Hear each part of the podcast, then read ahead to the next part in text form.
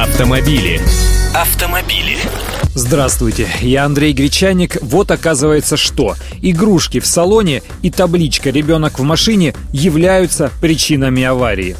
Любопытные результаты исследования пришли, естественно, из Британии. Каждый двадцатый из опрошенных у них водителей считает, что предупреждающие таблички «Baby on board» то есть ребенок в машине, которые чаще всего идут в комплекте к детскому креслу и крепятся на присоске к заднему стеклу, могут стать причиной ДТП. Все из-за того, что ограничивают видимость.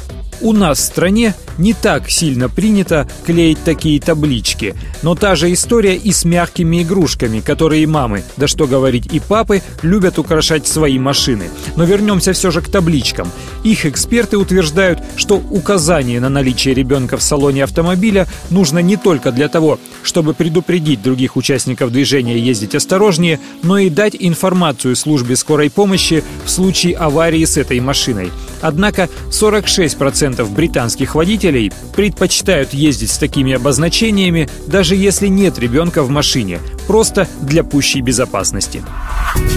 Автомобили. Автомобили.